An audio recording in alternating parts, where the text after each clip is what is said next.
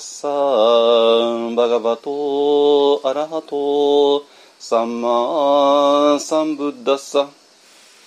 ナモタッサーバガバトアラハトサンマサンブッダッサナモタッサバガバトアラハトサンマサンブッダッサ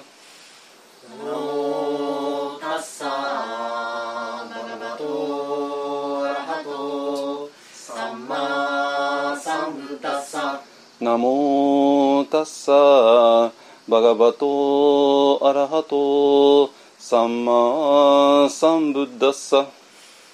ナモタッサバガバトアラハトサンマサンブッダッサブッダンサラナンガッチャミブッダンサラナンガッチャミダンマンサラナンガッチャミ。ダンマンサラナンガッチャミ。サンガンサラナンガッチャミ。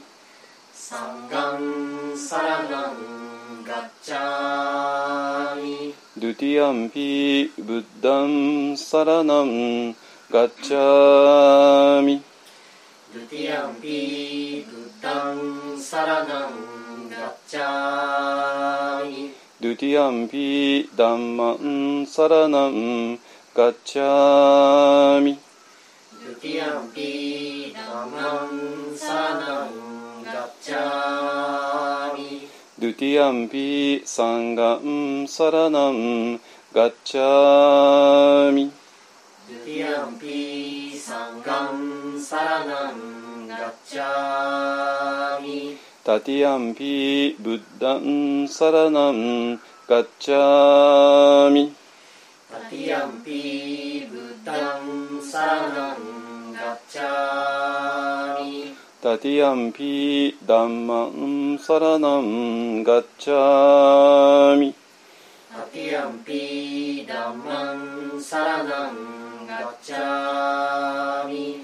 タティアンピサンガンサラナンガッチャミタティアンピサンガンサラナンガッチャミパナティパタウェラマニ。シッカパダンサマディアミ。パナティパタ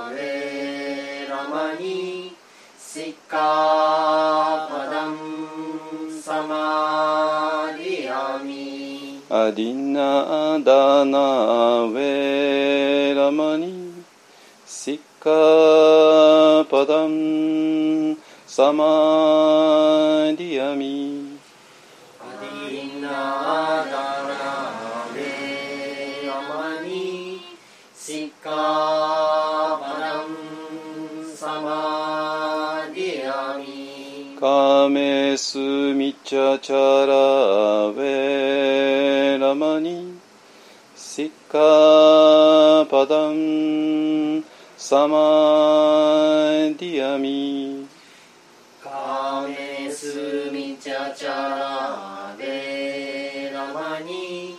シッカパダンサマディアミムサワダウェラマニシッカパダンサマディアミ。ムサワダウェ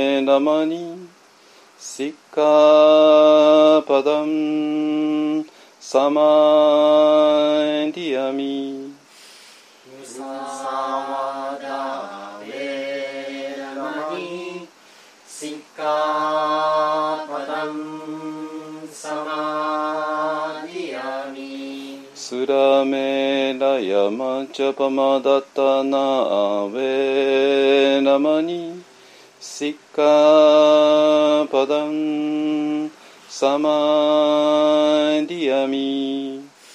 Surameraya Machapamadhatana Veramani Sikkapadam Samadhyami Sadhu Sadhu Sadhu Sadhu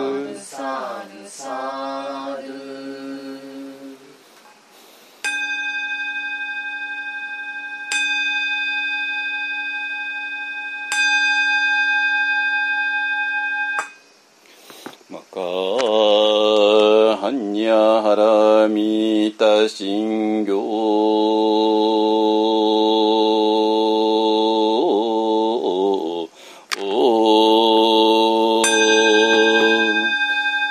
漢字在菩薩行人般若ラミタジ証券語空洞一切空薬利子式不意空空不式式即税空空即式入創業式薬部税者利子税所法空相小不滅不不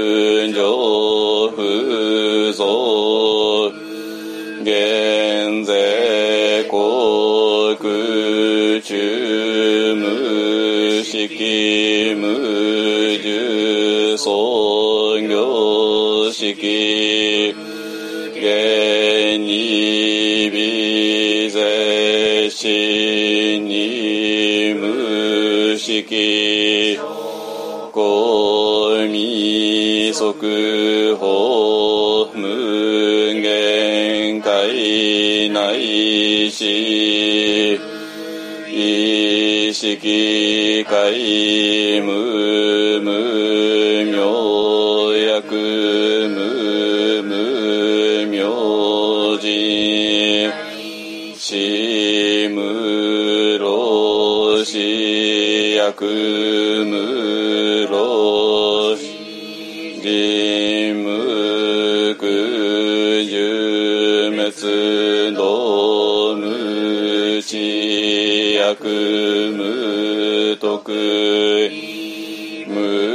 無所とこも大さ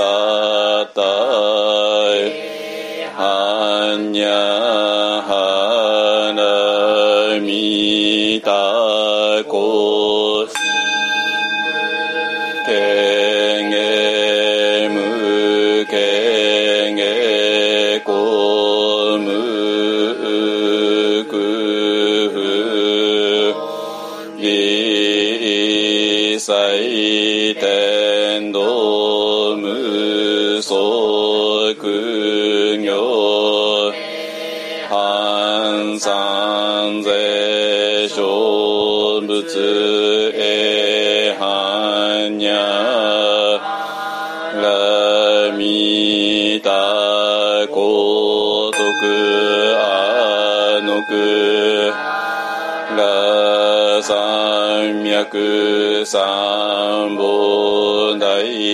高知般若ラミタゼ大人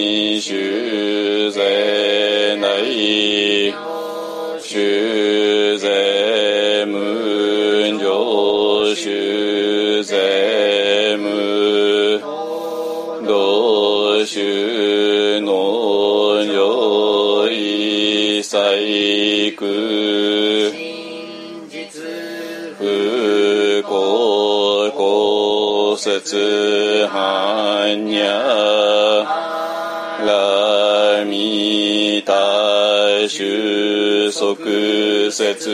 節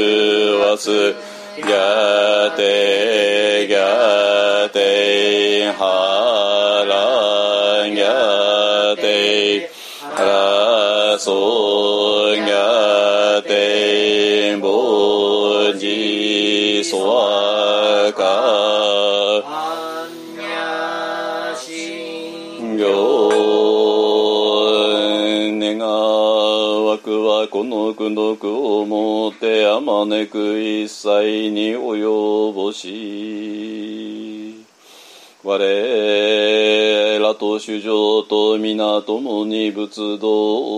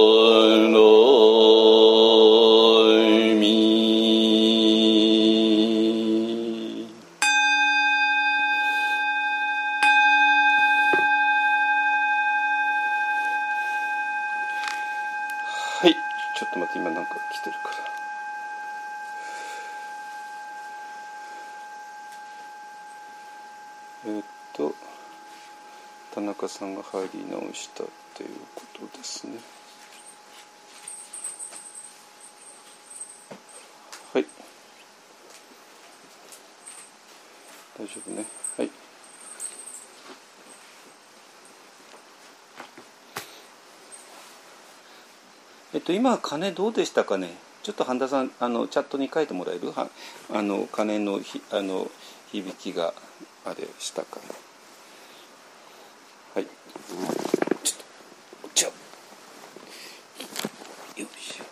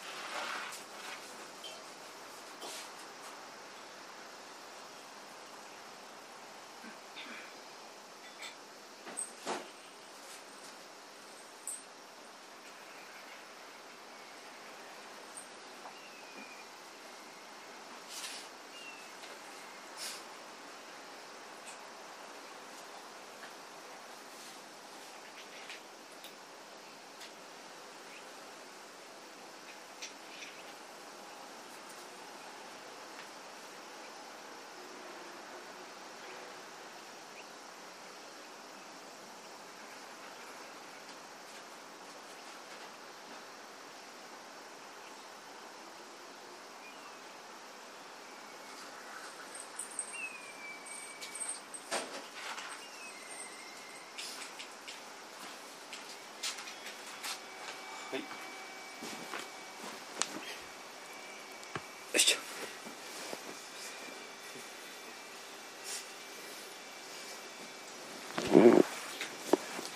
えっとよく響いていますね。はいはい。わかりました。よく聞こえましたね。はい OK じゃあ音声はこんなもんでいいですかね。あのあのポッドキャストの人にもねえっとえっと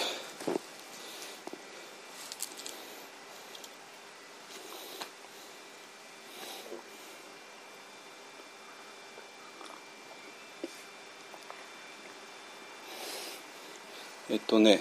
あの今ねポッドキャストのあの、えー、録音の仕方なんですけどもあの一本案とかだとね、えーそのまま w i f i 飛んでるので、えー、とコンピューターで MacBook で、えーそのままあの Zoom 配信しています、ね、そうすると、えーコンピューターだとねあのコンピューターのズームっていうのは、えーと、音をねかなりオーディオをかなり調整できるんですよ。でちょうどあのズームで、えーと、音楽配信をねしてる人たちなんて、えー、音を全部拾ってもらわなきゃ困るわけで。でそれに対してあのミーティングだとあのもう雑音を全部落として、えーと、人間の声だけをね拾う、えー、そういうふうにあの音の拾い方が用途によって調整できます。で、えーと、ミーティングにとって他の音っていうのは一切関係なくて、えーと、人の声さえ聞こえれば十分なわけでそうすることによってあの、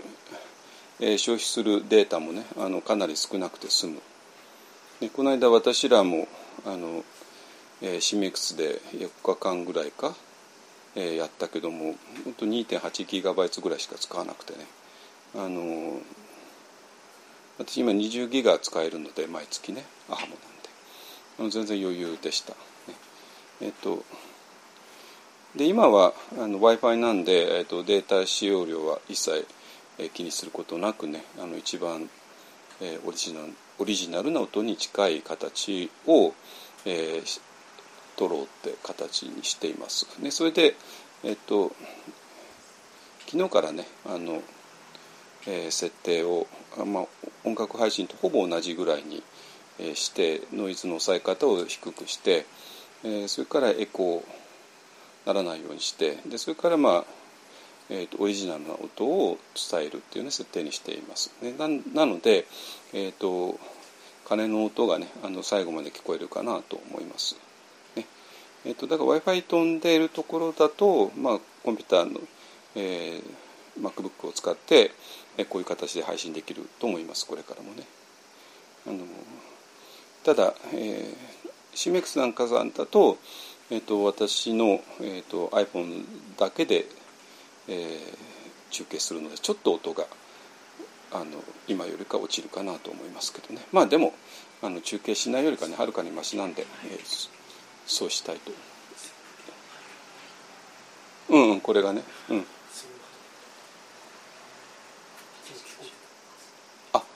それね。それも結構チャット入っちゃうから。うんごめんなさい。え？いいの？こうやってやって。熱くないでしょ？はい。えっ、ー、とそんなんでいいですかね。はい。えっ、ー、とねえっ、ー、と今日はねあの金曜日の夜にあの一緒さんとまた帰ってきたあのアップデート仏教、ね、のオンラインをやりました。ね、それでえっ、ー、となんていうかなあの私ってなんて一つの基準になるんでねあの人と話すとねあの普段は一方的に私が話すかあるいは全然えー、今までそんなに多くの時間をシェアしたことがないような人たちと話したりとかね、えー、しますけどあのまあ石尾さんともう本当に 下手下手いやちょっと40年の付き合いかやったようだけど40年の付き合いになってきちゃうんだけど、まあ、彼と会ったのは1982年なんでね、まあ、39年の付き合いですね。はい。えっ、となんでまあそういう人とねあのいまだに、えーと、ダルマについて話し合えるのは本当にありがたいことでまあちょっと私と石田さん微妙に違うんだけどもまあ今回今日はちょっとその微妙な違いについてもあの触れていきます。ね。あの非常に大事なポイントなんで。まあとはいえねあのかなりの部分が本当に、えー、共通するのでえー、っと彼と話すことによって、えー、まあなんとかなた、えー今の私のポジションを確かめながら、えー、その違うところについての追求もできるっていうね非常にありがたい存在ですね。でまあしかも、まあ、石田さん本当に今の日本当に日本仏教のど真ん中いつの間にかあの人がど真ん中になっているからね あの私はなんか全然アウトサイダーだったのがなんかいつの間にか彼がなんか中心になって、まあ、あらゆるなんかねパネルディスカッションとかなんとかねあの盛んに出てでいろんな人と交流していますので、えーとまあ一番なんていうか今の、えー、世界の動き、えー、を、まあ、彼を通してね、えー、感じていけたらいくことで、まあ、私らが今やってることとあの調整が効くかなと思います。ね、でそれでねあのこのアップデート仏教2013年に、えー、の、まあ、ちょうど9月だから本当に8年前ですね。ちょうど8年前に出版されてでこの間、えーと、第5冊だったかな、えーとえー、5回重版にかかっています。ね、えー、そうですね。で、まあ、合計ちょっと何部かは言えないですけども、まあ、1万部超えちゃってますね。あの、えー、こんなまあ普通の幻冬者さんの新書ですけども、えー、それがあのこれもねあの幻冬者さんね毎月結構8冊ぐらい出すんだけどもあのその時一緒に出した新書は多分もう、えー、ねですけど、まあ、私らも延々と,、えーと、5, 5, 冊5冊で4回重版されたってことなんですね。えーまあ、それは亡くなったからゲトシャさんとしてももう一回するわけで、えー、まあそういうふうにしてなあの売れてなくなっていくのは本当にありがたいなと思っています。ねえーとまあ、なんて言ってもねこの本があの、えーと、私の、まあ、ある意味デビューデビュー作でもあるから あの、えーねえー、もう原点ですのでその原点のところで、えー、多くの人にいまあ、未だに関心を持たれているというのは非常にありがたいと思います。ね、でそれでね、えー、あの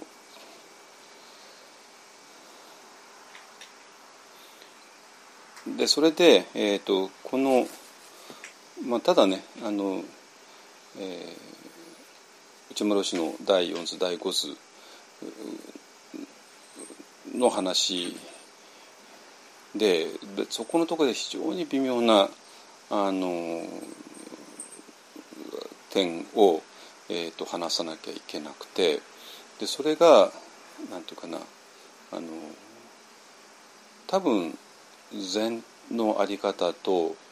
えー、リンクしてくるのね。つまり、えーと、禅の一般的な考え方あるいは見方があってでそして私ちょっとそこが違うんですけどもちょっとずれちゃうんですけどもずれるっていうか違うんですけども、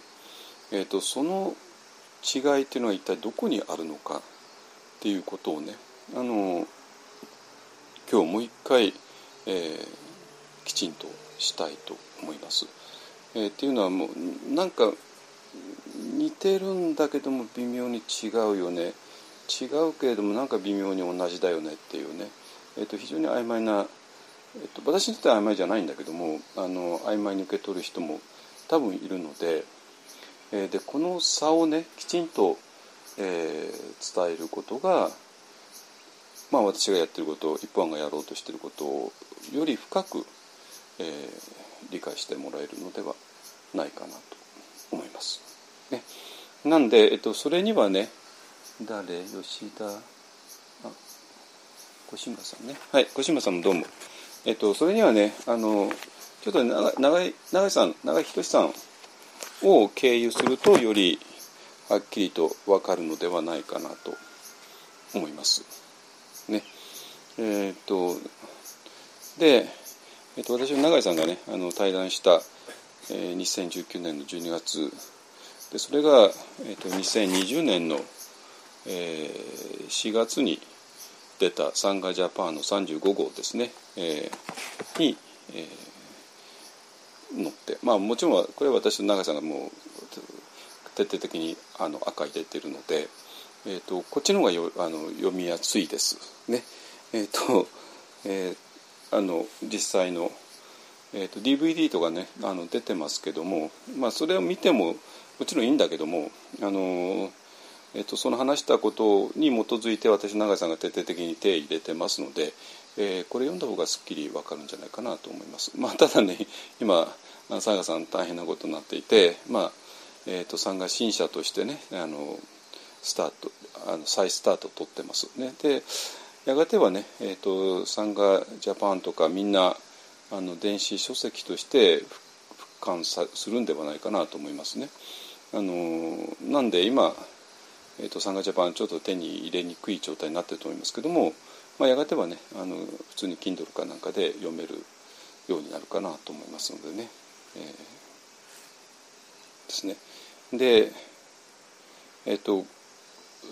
永井さんを中心に私や遺書さんやネルケさんが、まあ、それぞれ1対1で対談してるんですけどもあのそれをまとめてね本にしようっていう計画もあったんですよ実を言うとあのサンガの中でね。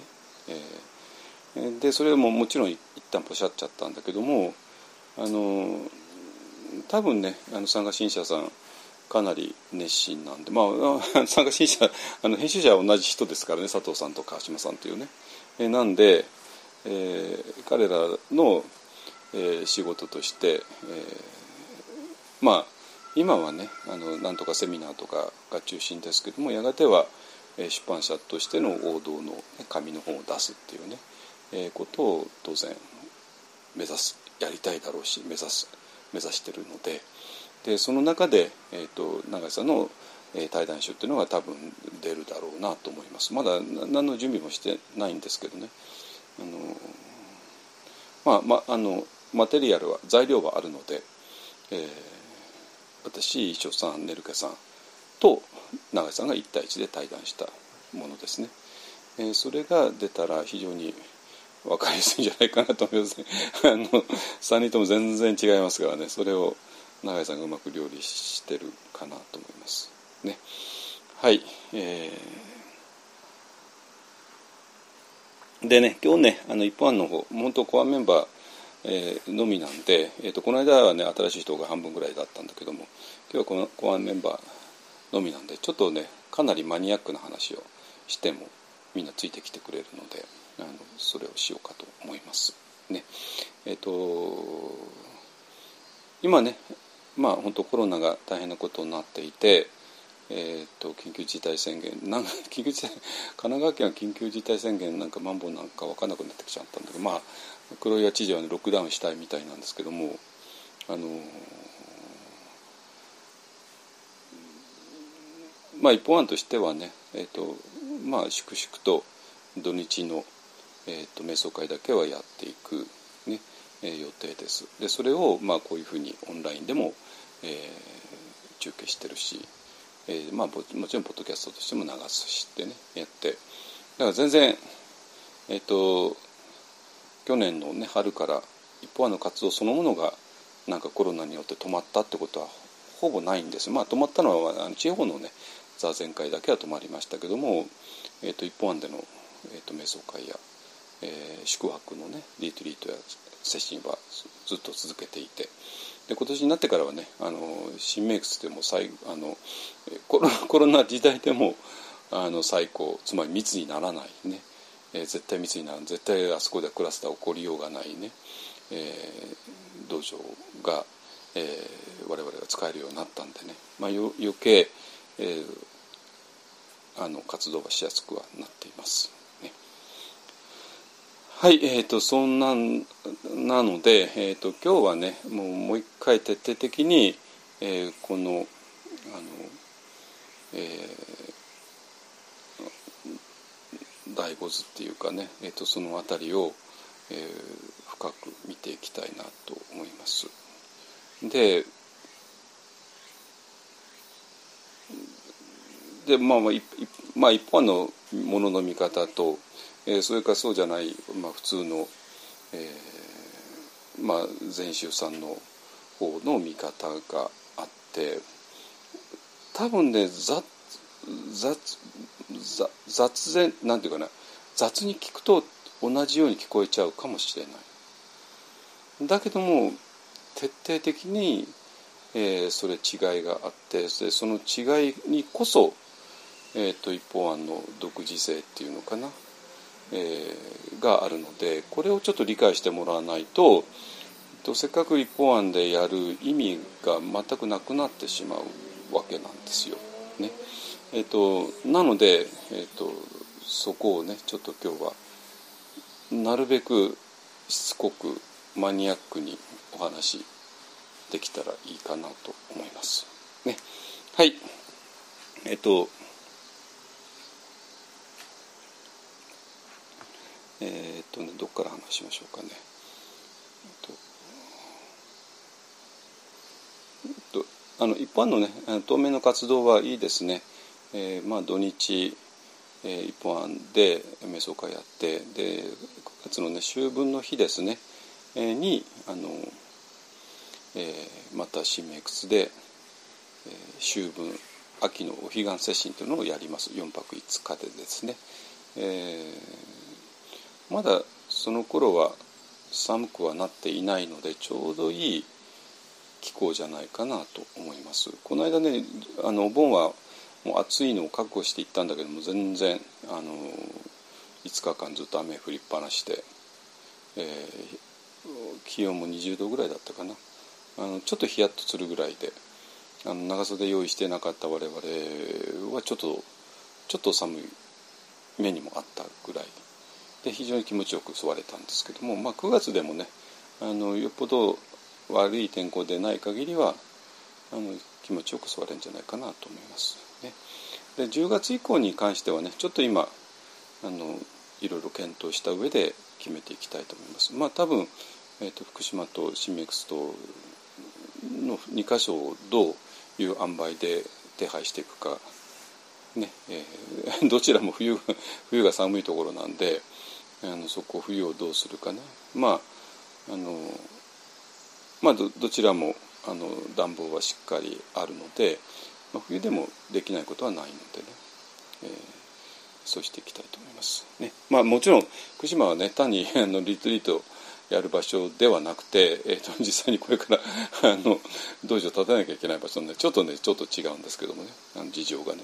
えーと、それも合わせてねまあとにかく8月9月は動けないので、えーとあんまり動かない方がいいと思うのであのじっとしています。ね、あのえー、っと福島に再び行くのは多分もう10月過ぎてからになるかと思います。ねえー、って言ったって今ねあの一生懸命ねあの電柱立ててくれたりね あの水を谷川から引いてもらったりとかね今あの何もしてないわけじゃなくてあの、えーと、業者の人が一生懸命やってくださってるので、えー、まあそれを待ってるっていうね形で、まあ、だから全然時間は無駄にはしてないんですけどもね。はい行きましょう。はいでねえっ、ー、と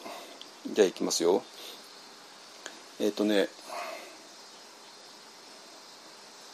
あの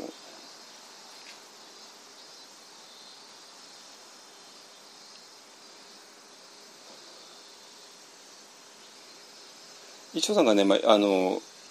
ちょっと問題提起をしてしてでそれがどどういう問題提起かあたりからね話を始めます。ね、えっ、ー、とねあのこれはね、えーと、三河新社さんが新しくスタートして、えー、で9月かな9月ぐらいにあの新しいサイトが、えー、動き始めるんだと思いますけどもそれに合わせてね一緒さんとか私とかに文章を書いてほしいっていう依頼が来て私も書いたんだけども、えー、と一緒さんも書いたみたいでねちょっと私その文章を読んでないんだけどもあのぜひあの非常に面白い観点から、えー、書いてるみたいなんでぜひお読みくださいね参加新社さんの。えーと、URL はねまたあの、えーとまあ、次ぐらいにね紹介できるんじゃないかなと思います。9月1日オープンあのだと思いますので、ね、私や衣装さんの文章乗りますので,、ね、でそれでねえっ、ー、となんていうかな。えっ、ー、とまあ彼は本当にいろんなあの本当に幅広くいろいろな、えー、本読んでる人ででその中にスティーブン・バチラーっていうね人がいて、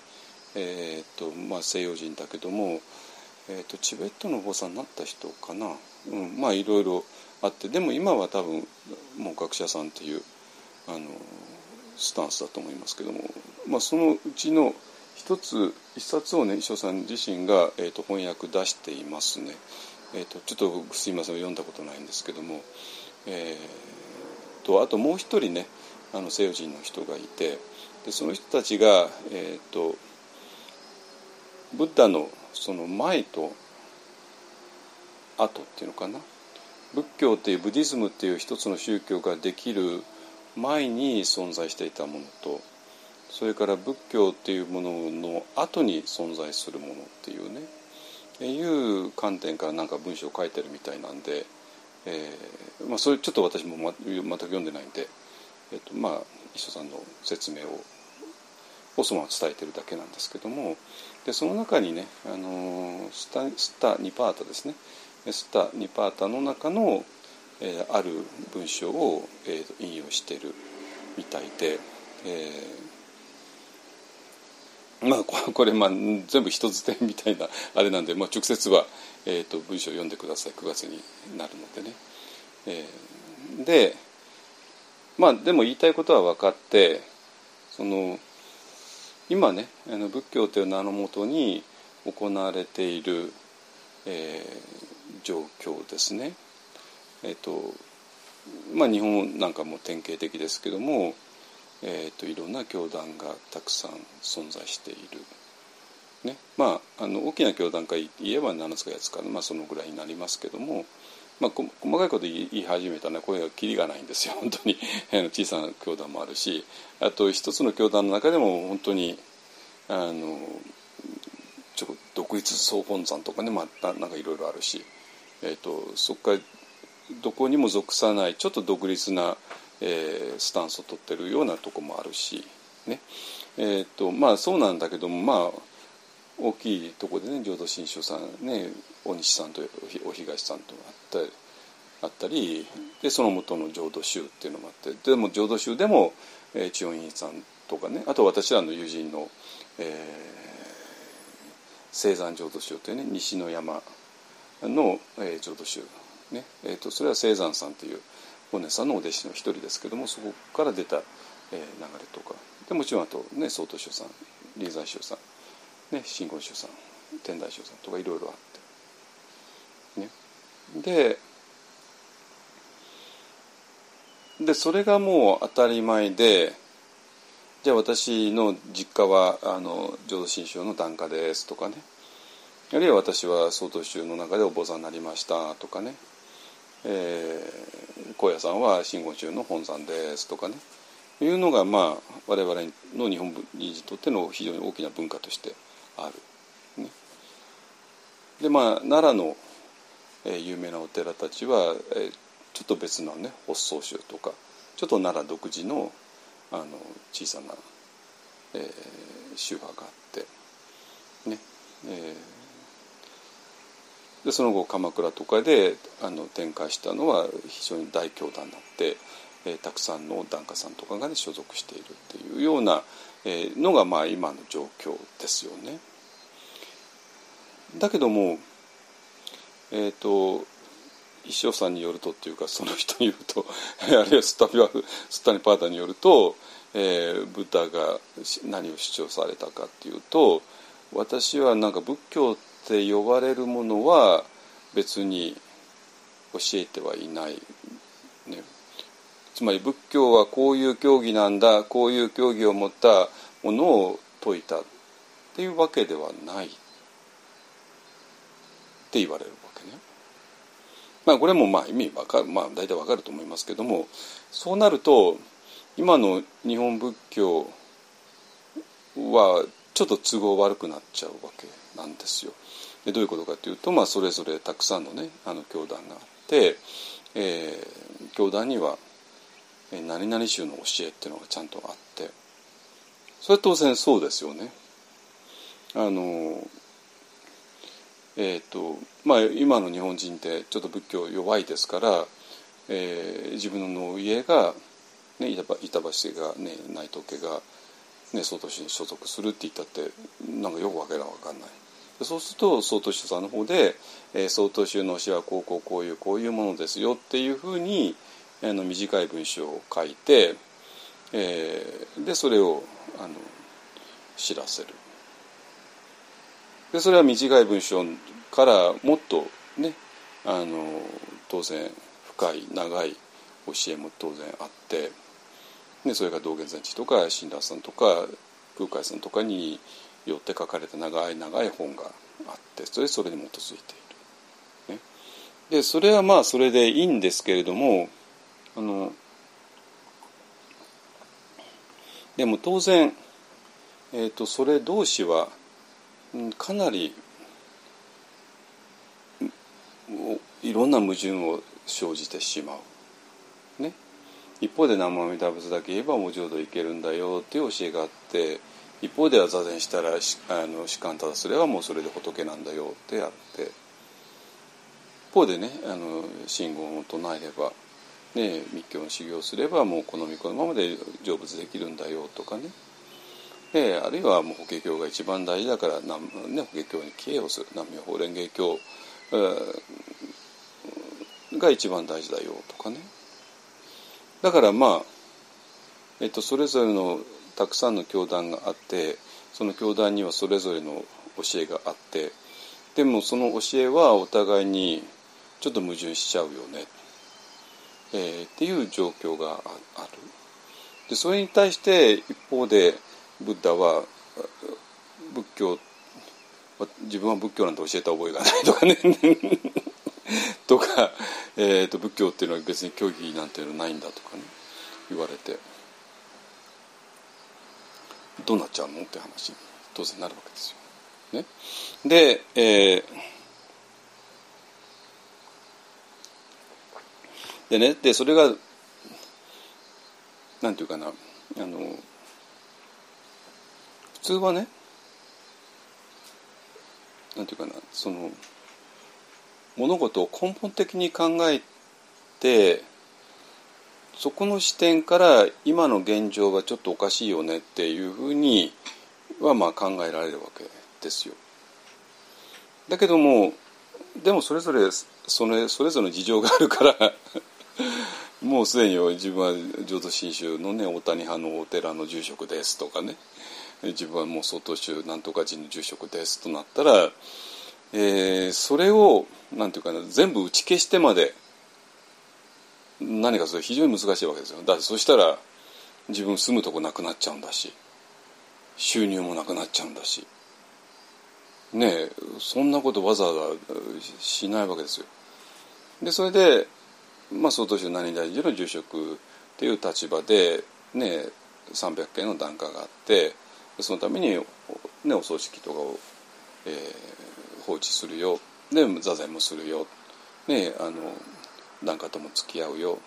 ね、あの近所のお寺さんとも付き合うよ。時々ええ行くよとかね。やって、えー、外中のお寺の住職としての生活が成り立っていく、ね、だからそれを全部手放して壊してまでしていやこんな教団がたくさんあって教団の教え同士が矛盾しちゃうのはブッダのその根本的な教えから矛盾するとかね 言ってもあのそういう追求は普通はしないんですよ。ねしたら非常に困あの、まあ、みんなそうそれはもう現実的に行こうよねって話になってね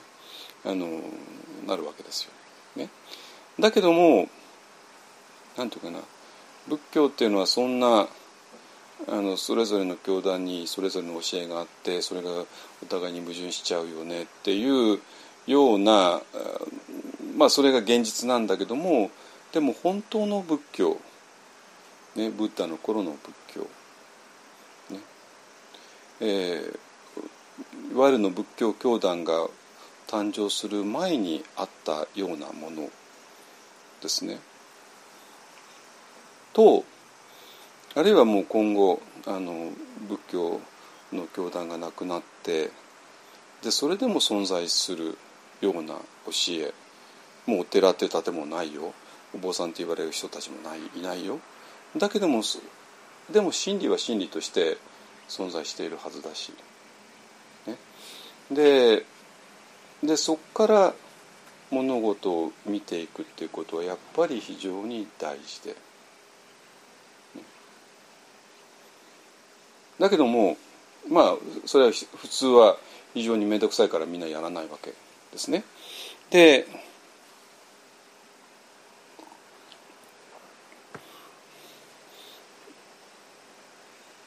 ででも中にはね そこに引っかかっちゃう人がいるんですよまあ私がそうだったんだけどもあのまあでこの間あのだって私と一緒さん同じ立場な人間なんですよ。えっ、ー、と曹洞宗で同じお寺で出家得度して、えー、でそこでまあ修行してでその後、えーと、アメリカへ行ってねバレゼンドで3年ぐらい一緒にいたんだけど、ね、だから全く同じことをしてた、だからもう何回も言うように山下良道っていうのは非常に特殊な生き方をした人間であることはもうそれは認めます。だけどそれは山下良道っていう個人のあの特殊な問題なのって言ったらそうじゃないよねって話になってじゃあなんでその中にみんなは多分同じ状況にいたはずなのになんでは、まあ、私ポツンと一人山下良道だけが、えー、これを問題にしたのか分かりますかね？あの山下領土だけにとっての問題だったらそれはしょうがないですから。ね。まあそれはみんなありますよ。自分だけの問題ってね。板橋家の問題とかいろいろあるじゃないだけどそれは違うわけですよ。ね。あのもちろん山下家には山下家独特の問題があるんだけども。あのまあ今はもうないけどもないけども もう漁師のもいないからね。あのだからそしたらそれは山下領土だけがポツンと一人悩むのはまあしょうがないですよね。ねだけども私が悩んだ問題っていうのは私だけが直面したわけではなくてあの曹洞宗の修行した人だったらば全ての人にとって問題になるはずなんですよ。でだから衣装さんにとっては問題になるはず。なのにあのなんでならなかったのって言ったら、まあ、この間清日言われちゃったんだけども、うん、ちょっとば馬鹿正直だったんじゃないのって言われて。馬鹿正直だったんじゃないのって、まあ、要するに、まあ、簡単な話なんですよ。ねあの、えっと、私らアンプタージ何を教わったけれども全部手放し手放し手放し手放し。何回手放しするかと百千万回やるってことなのね。百千万回手放しにしていくっていうね、えー、ことを教わって。でまあこれは分かりますよね。この私らの中の、えー、このなんていうかな。まあ先発ピッチャーっていう言葉を使うなら先発ピッチャーの thinking ですね。先発ピッチャーの thinking が、えー、いろいろな問題を引き起こす。そして我々はこの先発ピッチャーの thinking の世界の中で何とかしようとするんだけどもそれができないから、えー、そういうものを全部手放しにしていこうよね手放しにしていくことによって、えー、この先発ピッチャーの thinking が作った世界をから出て、えー、ある場所に戻っていこうよねっていう話なんですよ。ね、だからだから百千万発ってことね。えー、でそういうことをやってで士官多座っていうのも、えー、そのそういう思いを全部手放した姿勢ででその手放したところに、えー、ゆきちゃん？はいはい手放したところに落ち着いていこうよねっていう話なんですよ。わかる？何やってんの、うん、はい。はい。ね。あのでそうするとね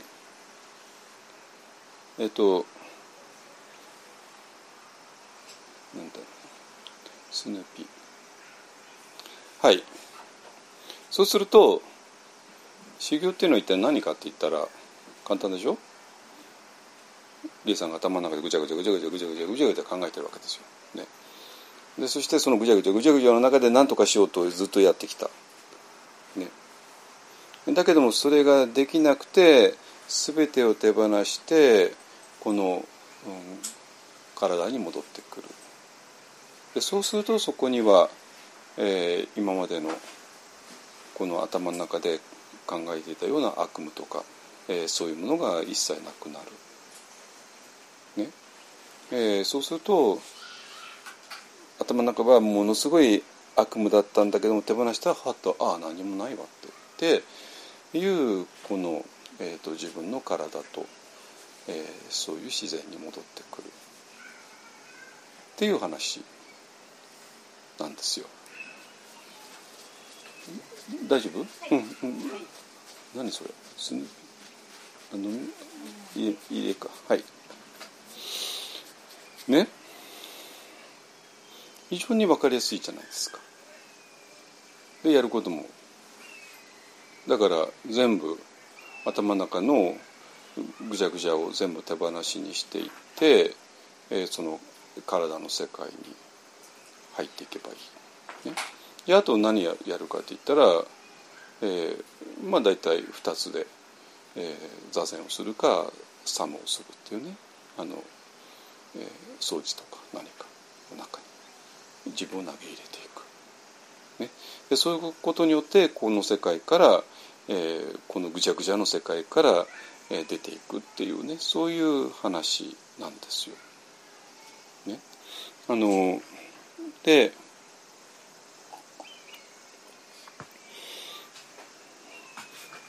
でこの,、えーと、この先発ピッチャーの頭っていうのは、えー、常に何かこれをしたらこういうもの手に入るよねとかね、えー、いうのが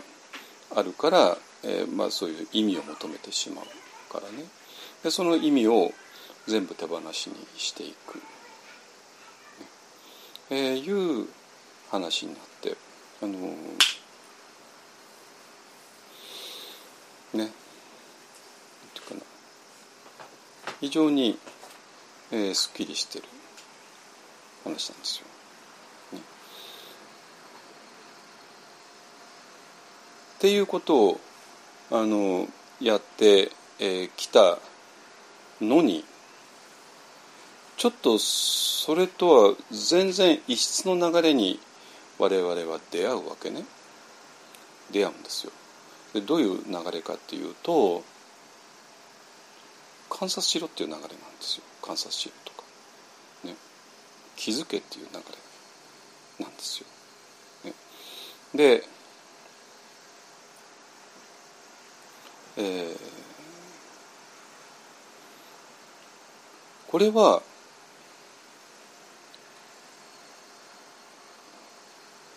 悩んで当然でしょって私は思うのよね。だって今まで教わってきたことにはないんだか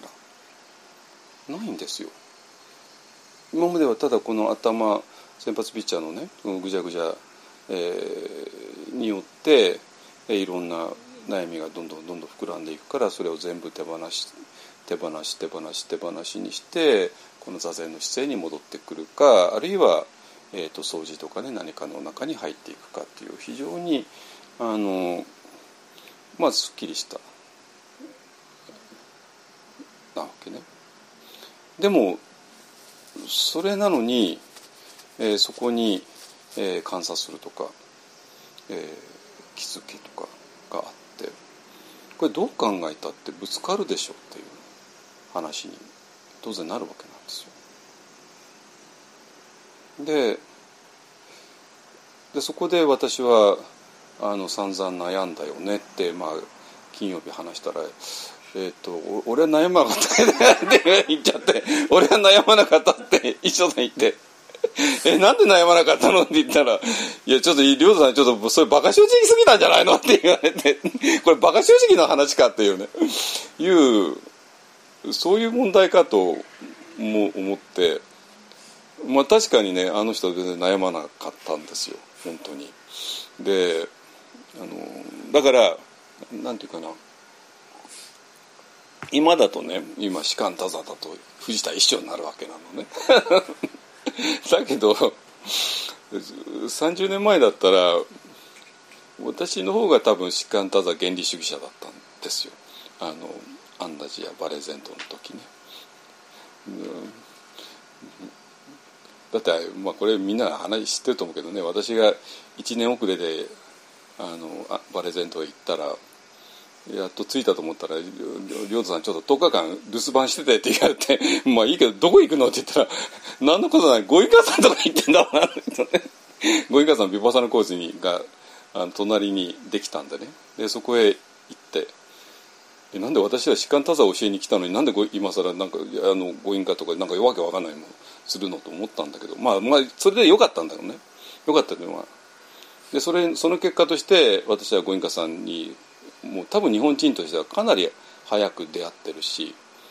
で私らはご隠家さん自身に実際出会ってるんですよ。あのその翌年かなんかにご隠家さんがあの来てパブリックトークっていうのをやってそれであのご隠家さんの奥さんっていう人がいてね。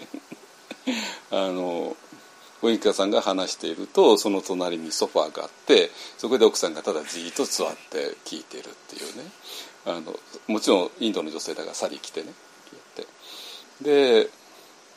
であのちょっとひとあの皮肉っぽい仏教の教授が言ってるのは、まあ、奥さんの目の前に話すんだからちょっと 正直に話さなきゃいけないよねって、ね、だって奥さんもみんな知ってるんだからね。だからその奥さんをある意味証人としてるわけなんですわかります？奥さんっていうのは私のことを全部知ってるでしょ？ね全てをねでその奥さんの目の前で奥さんに対しても恥ずかしくないような話をするっていうことでこの私の話がある意味えっ、ー、と権威権威じゃなくて何て言うかなあのまあ、ある意味証明されるって話なんですよ。奥さんの前でも恥ずかしくないようなえー、ね話。つまり、ね、うちの旦那があんな、ね、言ってるけども実は違うのよっていうことではないってことをねあの表も裏もないってことを言いたいわけなんですよ。だからまあそういうねあのご隠家さんに、えーと、非常にだからまあ1990年だから今から30年ぐらい前に,、ね、に出会ったっていうのは非常に大きなことなんだけれども、うんただ何て言うかな。まあ私はでその頃の私はもっと、えー、士官ただ原理主義者だったんで、えー、衣装さんよりかね。だから士官ただ原理主義者原理主義から考えたら矛盾するようなことがどうもあるらしい。そしてそれがなんと仏教の本質だって言われちゃうわけなんですよ。これなんでこれみんな悩まないの？って思わない？いや私だから何回も言うけど山下領土の問題じゃないでしょ。あなたの問題でしょってね。この間も外州のお坊さん何人かいたけどもにまああの人たちはまあ普通の外州のお坊さんやってるから、えーと、世界がどんなにマインドフルネスとかを中心に回ってるかっていうのはピンとこないと思いますけども、まあ、今の世界の仏教っていうのはもうマインドフルネスを中心に回っています。えと歴史的にもそうだったし特に現代ではさらにその傾向が強くなっている。でその世界を回しているマインドフルネスっていうものが、えー、手放し手放し手放しでは 理解できないっていうどうしようもない現状があったってことなんですよ。ね。まあ、これはもう散々話してきたからもう飛ばすけども。でそれを、えー、乗り越える、えー、ためにいろいろやってきて、まあそ、その中でいろんな展開があってね、えー、ティカノと話に出会ってマインドフネスっていうものを知って、ね。でそもうそれそれこそそれも本当に一緒さん絡みで、えーと、一緒さんがもうティグナタ・ハンさんの、えー、ツアーのねずっと月金の、えー、通訳としてもうまあ、10日か2週間ぐらい一緒だったんじゃないかな。なんででそれでまあ私もそうなんで何回か呼ばれてプライベートにも会ったりとかねいろいろして。でそこでまああの時がねあと日本にマインドフルネスが、えー、と正式にあの導入された時ですね1995年の5月、まあ、つまりオウムの直後っていうね、まあ、そこで日本の仏教の流れがガラリと変わりました。あのえー、ですね。ねでえっ、ー、とそれはねちょっと先週話したことはもうどんどん飛ばしますけども、えーまあ、要するに、えー、その2つの矛盾するところから逃げなかったことによって、えーと、矛盾を乗り越える、えー、道が見えてきたよね。でそれが、えー、その衣装さんが言わが言ってたその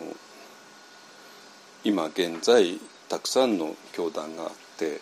でそれぞれの教団にはそれぞれの教えがあってでそその教え同士がお互いに矛盾しちゃうこの状況を一気に乗り越える、えー、そのお釈迦様はブッダは、えーと、自分は何として教えていないだから仏教の教義なんてものはないんだっていうねいうところですね。だからそういう仏教の教義はこういうことですっていうようなことが言えないある次元があってでその次元こそが仏教のダルマの本質である。でその本質のところへは、えーと、今表面的にあるそれぞれの教義お互いに矛盾し合う矛盾してしまう教義を自分の中で受け止めることによってそこへ行けるよねっていうのが、えーと、先週の法話のポイントです。いいですかね？で、えーと、私自身が、えーと、この矛盾を引き受けたっていうことですね。えー、矛盾を引き受けることによって、えー、その矛盾が、えー、消失していく場所へ最終的に私は飛ぶことができた。ね、でその飛ぶことがそこへ飛んだら、えー、この手放しっていうことも、えー、好き嫌いなしに観察するっていうこともお互いに全然矛盾しないよねっていうそういう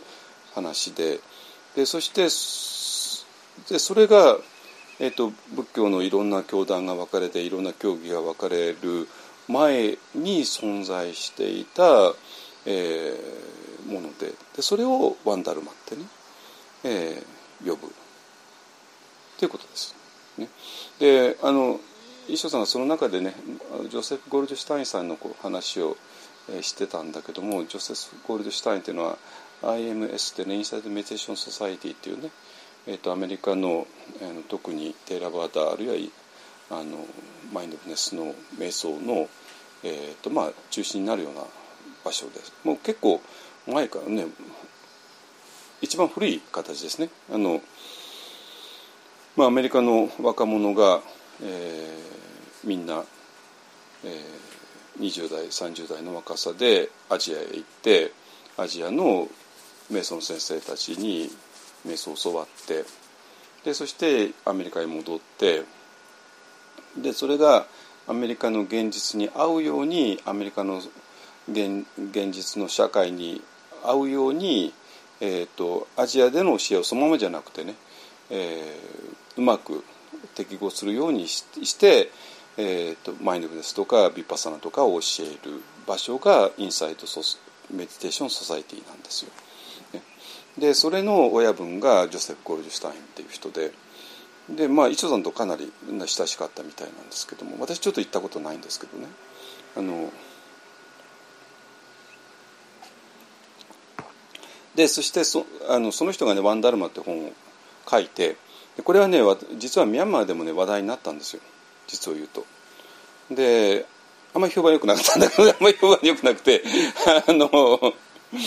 えー、と私がまだミャンマーにバンあの普通にいた時あの特に西洋人のビクたちがねあの話題にしてえこんなこと言ってるけどもちょちょっとねバカにしてるってわけじゃないんだけどなんかあのアプリシエイトはしてなかったんですよ。あの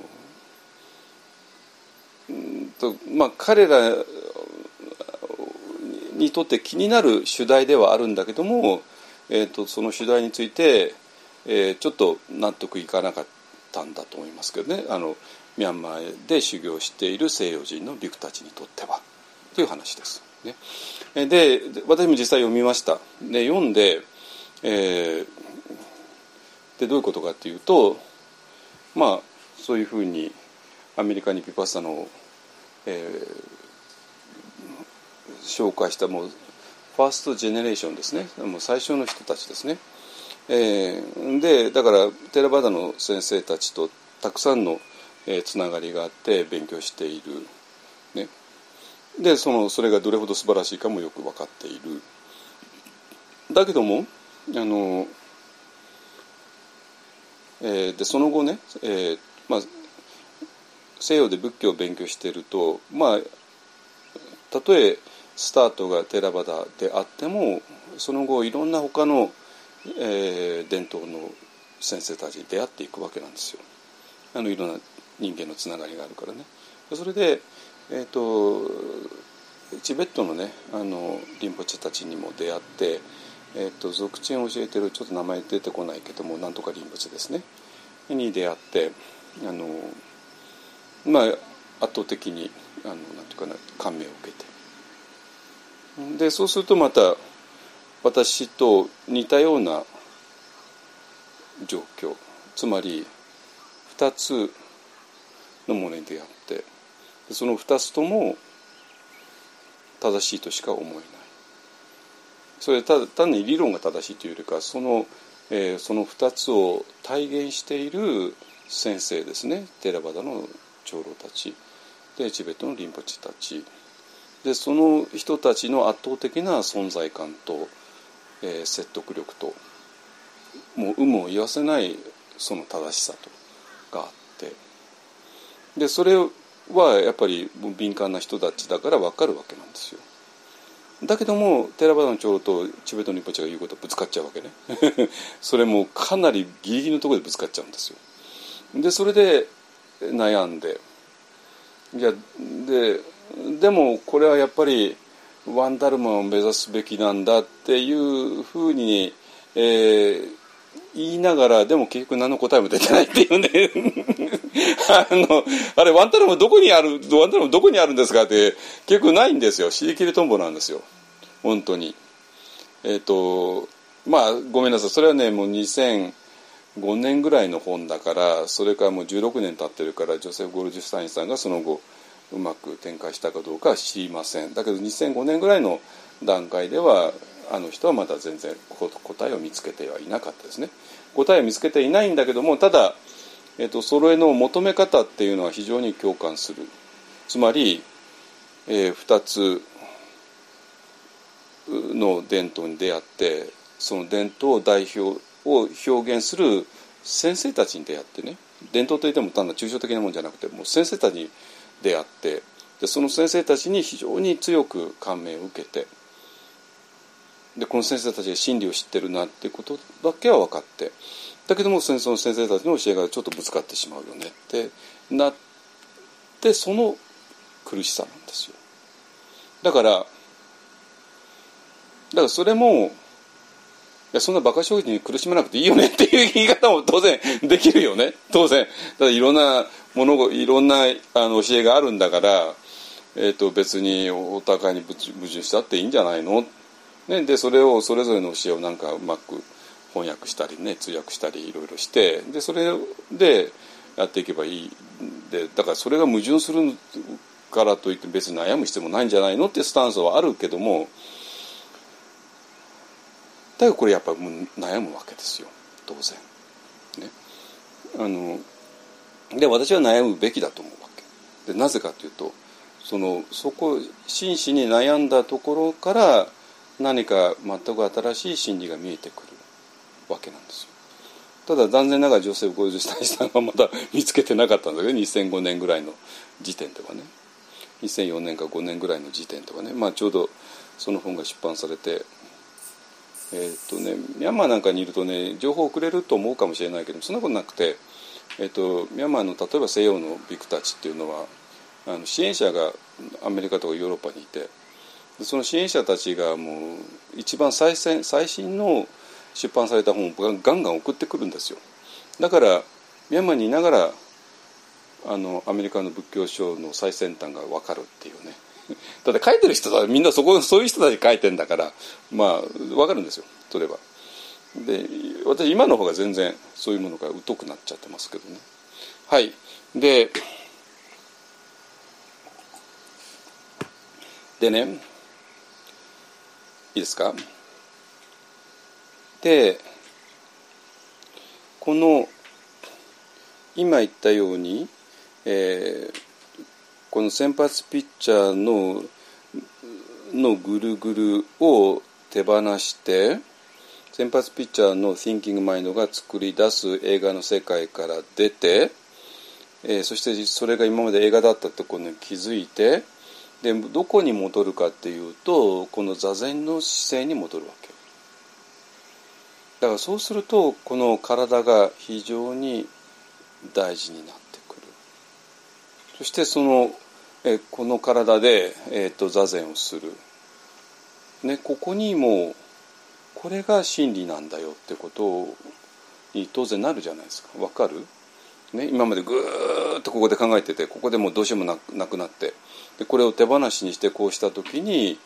あこの今までの悪夢の映画の世界を出て、えー、この当たり前な座禅の姿勢に戻って。ね、そうするとこの座禅をしている体っていうのが非常に大事で。そしてそしてその体はずっと外へつながってるでしょ、ね、大自然とつながってるでしょ？だからこれが実物の世界なんだよっていうような話。説得力あるでしょ？ない？ない？いや私これを、うんと、20年前25年前までは教えてたからこれをねこういうふうに。でこれで私が単なる前奏だったらこれでアメリカが通用するんですよ。いくらでもこれ話せるし。ね、あなたのほらノイローゼ気味の頭がいろいろ考えている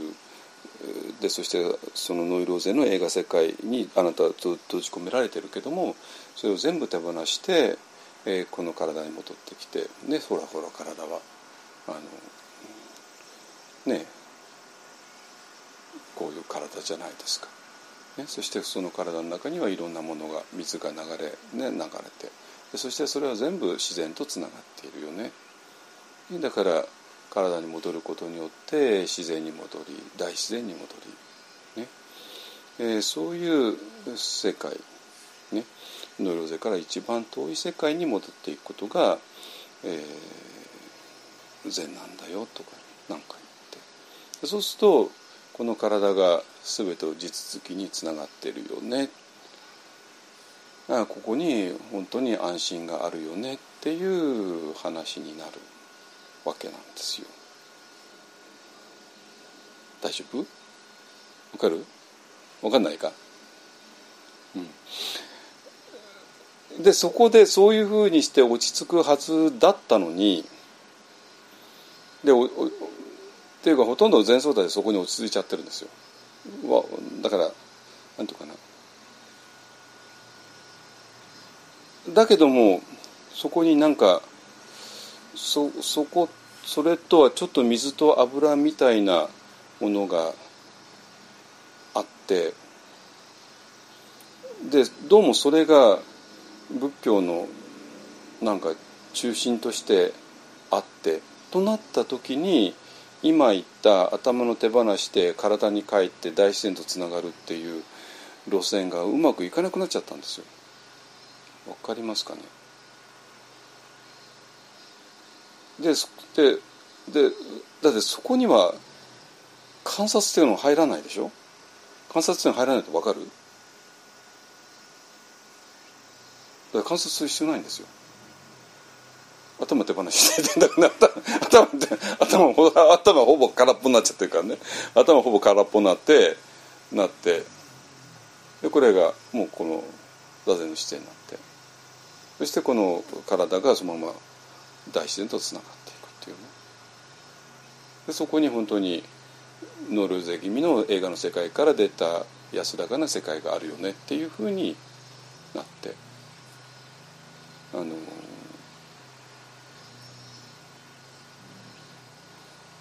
でそこでそこに落ち着いてしまう人がいるのも分かるよ。いや私も25年前までそうだったからなんか分かるんですよ。でそれこそまさに私があのアメリカで前奏として教えた内容だから、ね、でもその後出会ったのが観察するとか、えー、っていうのが出てきちゃってそうするとどうにもここに落ち着けなくなっちゃったんですよ。落ち着けなく。なるわけね。だって今私が説明した、えー、この座禅だと観察点が出てこないわけ。観察点が出てこないで分かるねそこはね。うん。でそこで観察というものが、えー、もう仏教の核だよねえっ、ー、と英語だとマインドフルネスね。えっ、ー、とパリ語だとサティですね。だよね。って言われた時に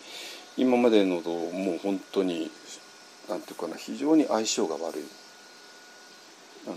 せっかく落ち着こうと思ったために落ち着けない。ことになって。でこれどれぐらい落ち着けないかっていうとこれ全部ひっくり返さなきゃいけないよねってぐらい落ち着けないわけなの。ちょこっとなんかなんていうかなその、えー、今までので目指しながらちょこっとだけなんかマインドフルネスによって、えー、それをちょっと心を収めあの、えー、静かにしていくっていうレベル。つまりなんかなんだろうテクニックとかメソッドでちょっと取りマインドフルネスを取り入れればいいよねっていうふうには済まないってこと。つまり、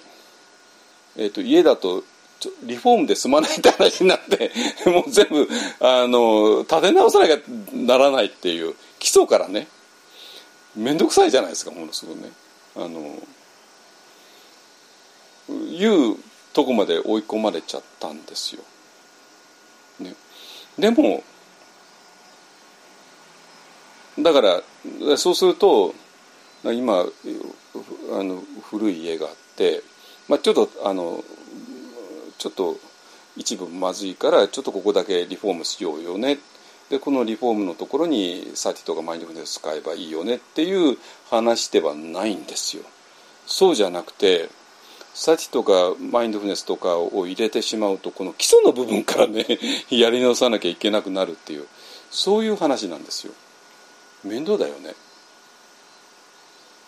まあ私は今福島にちょっとあの古い家を持っててそこはなんとかリフォームで直そうと思って でそのためにあの全くの新築を建てようっていうそういう計画なんですけどもあのだからリフォームだったら楽だしお金もかなり節約になるしっていうねだけども基礎から基礎を作ってそこから建て直すって言ったら、まあ、ものすごい面倒だしって話ですね。で私が思ったのはやり直しだわってなって やり直しだってね。やり直しだわこれってね。ななる、ね、だったら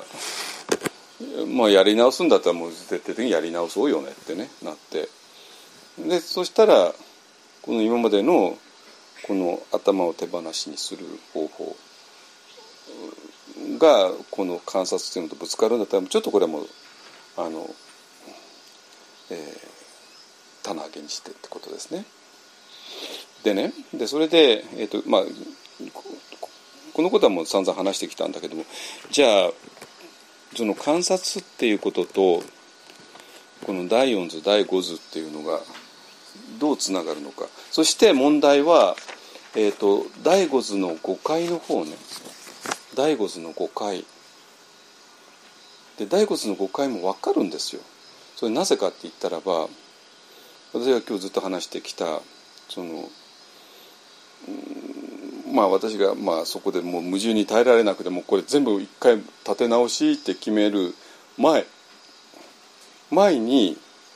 えー、ある程度落ち着いていた時つまり頭の手放しでえっ、ー、と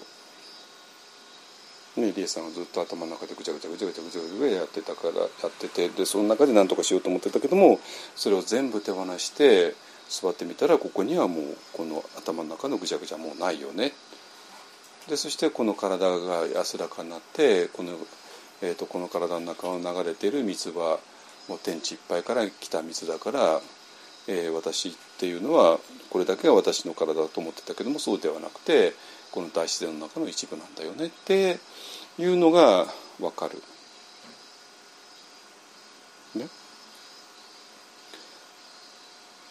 でこのもし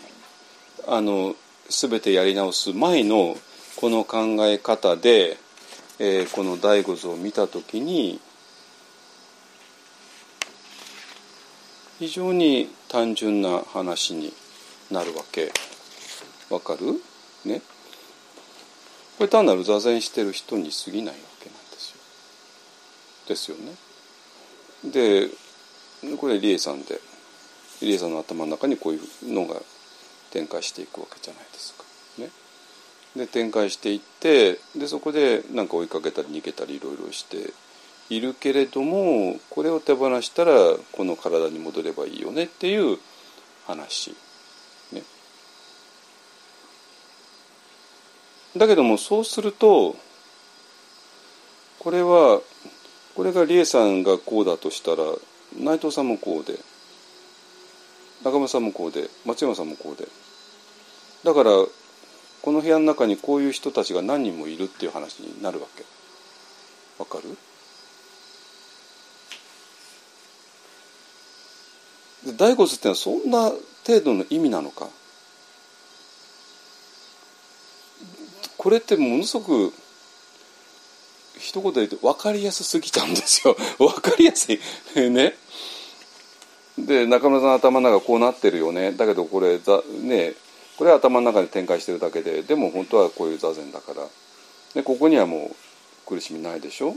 だからこのこれに戻ればいいんだよ。そしてこの体っていうのはこの全体ねあのえー、いろんな自然と、ね、ここここ流れて水っていうのはもう天地いっぱいから来た水だからでここに本当の安らぎがあるんだよっていう話でそしたらこの大仏のこの人がたくさんこの部屋の中にいるよねっていう話になってくるんですよ。でそれで座禅というのは一体何なのって言ったら、えーとこの重力に任せて頭を手放しにしてそして体に戻って。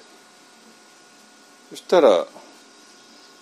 この頭の中では、ね、この頭の中で何か追いかけて逃げて何か意味あるものを求めてこうすればこうなるだろうっていう、えー、計算をしていろいろやってたけどもここではそんなことは必要ないよね、えーともう無目的だよね。あのだから、えー、つい我々はこの頭の中で何かを求めたり何かを逃げたりしていう生き方をしてきたけどもそうではなくてここにただ座禅の姿勢に戻ればいいんだよねっていういう単純な話になってきちゃうわけ。だからこれは別に世界の成り立ちとか世界がどうなってるかとかもうあんま関係ないじゃないですか。そしてまあこの人はまあ確かに農業税から逃れているかもしれないけどもでもこの人もやがては寿命が来るわけですよね 寿命が来るんですよ。ね。だからつまりこの大骨のこの四角い世界から出ればこの四角い世界ってもうノイローゼの世界ですよねノイローゼの世界から出ればノルゼのない世界には行けるかもしれないけれどもでもこの人が生と死の問題乗り越えてると思います？乗り越えてないですよね。単なる肉体なんだから。ね。だからノイローゼは乗りあそうか。ノイローゼは乗り越えてるけども生と死は乗り越えていないっていうね。そういう話になるわけ。大丈夫？大丈夫？わかるでしょ？ね。この人はノイローゼは乗り越えているけども生と死は乗り越えていないんですよ。実は。ね。でそして無理やり生と死を乗り越えるっていうことを考えるとしたらどうなるかっていうとあのこの人はねこの人の体を作ってる原子原子と元素と宇宙を作ってる元素っていうのは同じで。でそしてこの人の体の中に何十年かが閉じ込められていた元素はこの人が亡くなった時に、えー、世界に宇宙全体に広がるから宇宙の元素としては同じなんだよね。っていうようなところ。だから私の体に閉じ込められていたものが、えー、私が死んだ時に、えーと、世界に散らばっていってだから私の体は消えたように見えるけれどもでも世界の中にあのあの広がったいっただけだから何も変わってないよっていうような慰め方しかできないんですよ。わかります？慰める方法がね方向性が。で 何回も何回も言うけど私もほら生と死の乗り越える生死を乗り越えるワークショップに出てでこの説明を受けてすいません。全然納得いかなかったんですけどもね。全然納得いかないってことはそれ全然安心もできなかったっていう話。これもしてきたけども。だけど分かるのはもうそれしかもう生と死で悩んでる理恵さんを慰める方法ってないんですよ。わかる？もしこうだったね、まあ、理恵さんはもうノイローゼの世界から逃れるかもしれないけども生と死か逃れられなくて。そう不安に思った理恵さんを慰める方法はあの今言った慰め方しかないわけ、ね、でも今ここのとこに観察一切出てないでしょ？観察が出てないでしょ、ね、で観察するとかマインドフルネスっていうのがどうも仏教の中心だよねっ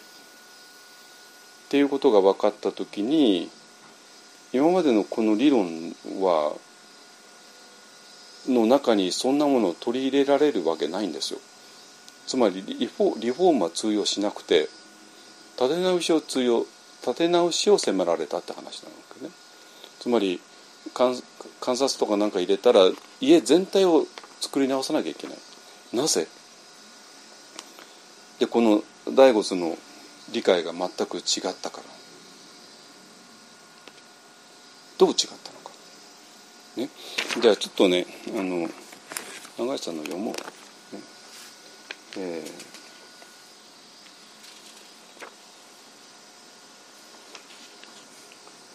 ー、とここだけ読んじゃうね。えっ、ー、とこれはねあの私と話し合った時に。えっと山下。永井さんは住と安らいの大仏と大仏とはどういうふうに出会われたのですか？永井。本をいつ読んだのかその時どう思ったのかあまりよく覚えていないのですが大仏はそこに至るプロセスと図の説明と一緒に読めば私が思っていることと同じことを言ってると普通に読めますから、えーと、プロセスって分かりますね？1図2図3図4図、えー、そして第5図。ですね。でこれについてはねあの哲学する仏教っていうえーと、進みと安らいについて、えー、私永井さん私遺書さんネルケさんの4人が朝軽で連続講座やった時に合わせた、えー、本の中にあの書いてます。それもまた決定版ですね。あのそれはねこの私との対談の前にもすでに終わってたんで、えー、それを踏まえた上で私らはこれ対談をしています。ね、あのだからえーと、第5図って第5図は5番目なんだから1234ってどう展開するのってねこれは必ず哲学スクール仏教を読んでください。えーと、いいって言っても、まあ、それがまたサンカさんの本なんでちょっとあれですけどえっ、ー、とねえー、私が思っていること永井さんが思っていることと同じことを言ってると普通に読めますから最初から単純にそう読んで何の問題も感じなかったですね。えー、前奏がこういうこう言ってると点については当然そうでしょうそれをちゃんと言わなくちゃという感じはしましたか。えー、なんだけどもで違う解釈の可能性があることには全く気づきませんでした。ネルケ無法さんも藤田衣装さんもそう解釈しておられるかもしれませんがつまりここでちょっと永井さんと永井さんと私はほぼ同じ解釈です。だけど無法さんと衣装さんが違う、ね、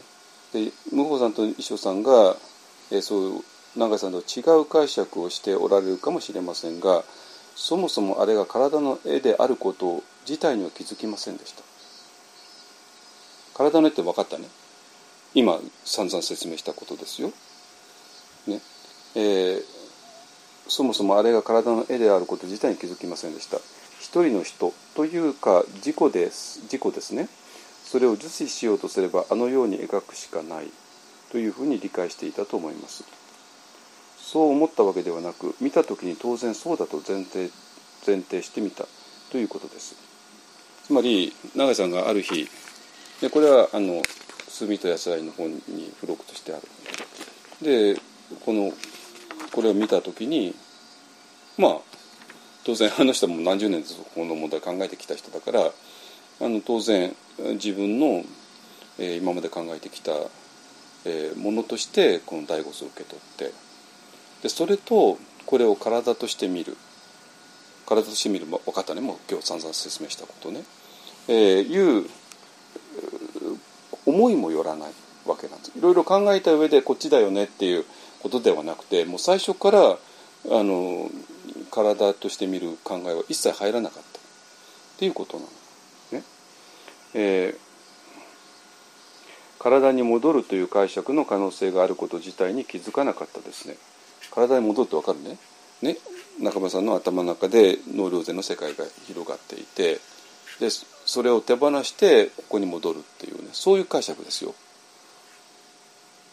ね。えー、まあプロの哲学者としては自分の解釈と同時に異なる解釈の可能性に気づく必要があるのですけどね。その可能性も知った上でにもかかわらずこちらの解釈の方が正しくてかつ価値があるというふうに一旦回す必要があるのですがね、まあ、だからプロの哲学者としてはまあいろんな見方が当然あって2つまあこの場合2つだけども、えー、こう解釈する人もいるだろうなでもこっちだよねとしなきゃいけなかったんだけれどもあの永井さんとしては体に戻るって会社は思いつきもしなかったっていうそういう話なんですよ。いい？えー、で山下第五図を見た時に自分と同じことを言ってると思われたのですね。で永井疑問の余地なくそう思いましたね。山下そこをもうちょっと解説してもらえますか？長い、えー、これはもう要するにさっき言った話でさっき言ったようなことと本質的に同じことを言っているさっきっていうのはずっとこの対談の前の方で言ってたことですね。えー、たくさん人間がいる中にどういうわけか私というのがいるんだけどこの意味で私であるということはその人がどういう人であるかと無関係に決まるんですよ。わかりますね？つまりたくさん人の中に身長何センチの人、ね、体重何キロとかどんな顔してるとか、まあ、いろいろあるけどもそんなのと関係なしに理恵さんも理恵さんなんですよ。ね、これ圧倒的に理恵さんは理恵さんとして存在していて。でよく見ると身長何センチだよねとかもうそれは関係ないわけなんですよ。えー、その人がどういう人であるかを決めている一番中心的なものはその人の来歴でだからその人自身にとって来歴の記憶ですね、えー、長期的にも短期的にもその来歴を記録しているからその人であるわけです。その記憶に悩みとか課題とか意思とかそういったさまざまなものが付随しているわけですね。誰でもそういうふうになっているわけです。しかし誰でもそういうふうになっている。それらのうちのどれが現に自分自身であるか現に私であるかということにはそうした内容的なつながりの問題とは一切関係なしにいきなりなぜかそれであるという形で与えられてしまっているんですよ。全く無理由に。リエさんが今そこにいるっていうこと。他とは違うじゃないですか。ね、でそしてそこには振り返れば生年月日が何何何年で、ね、どこの大学出てとかね。体重何キロでとか、まあ、それがあってそれが全部板橋理恵を作ってるけども理恵さんが今そこにいるってこと自体はそんなこと一切関係なしにもうそこなんだっていうことそこまでいいですね。えー、それでこの第五図ですがこれは第四図に描かれているようにいっぱい人がいる中でそのうちの1個だけにそれらの全部が入り込んでいるということを描いた図なんです。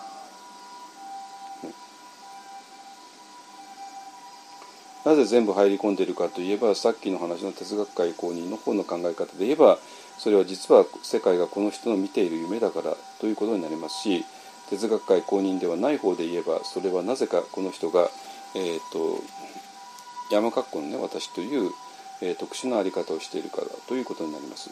この文脈ではどちらも本質は同じです。後者の場合はこの人はどういう人かどういう来歴の人どんな悩みや希望を持っているかとは全く無関係にという点が重要です。図の周辺の文章を読んでみてもそういう構造の存在に内山古書がところどころで間違いなく気づいていることが分かります。時々虫になっていますか、えー、時々虫になって意識の私費性私の、えー、秘密のせいですね。という別の問題と混同しますが、えー、私費性と独裁性の違いという点についてはこの哲学通仏教の中でかなり詳しく縛っていますけど時々混乱はするけどしかし独裁性の問題の存在に明らかに気づいている。これはとても珍しいことです。そもそもその問題存在そのものに気づいていない人が多いのでそしてやっぱり第5図第6図はそこから出ていることは間違いない、えー、と思います。つまりその線があることは間違いないです。で、えー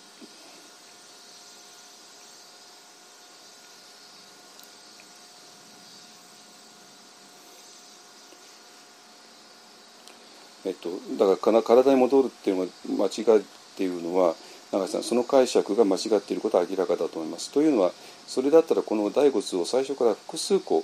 描いてしまっても何の問題もないわけですよね。はい、内藤さんがいるリエさんがいる中村さんがいるでそれぞれの頭があって体があったっていうね。えー、でもこれは一つしか描いちゃいけないんですよ。原理的に世界は本当にこの一つしかないんです。この一つしかないということがポイントですね。そのことを意識しなきゃダメなんですよ。そこに焦点を当てないと第五図の意味はいや第五図的なあり方はわからない。もしそうじゃなかったら人間の数だけ描くの当然じゃないですか。だって他の図にはたくさん人がいるわけですから。そうじゃないということをこれは言っていてだからこそ第六図につながる。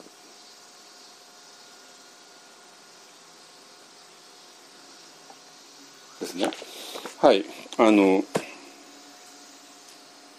だからこれは何て言うんだろうな。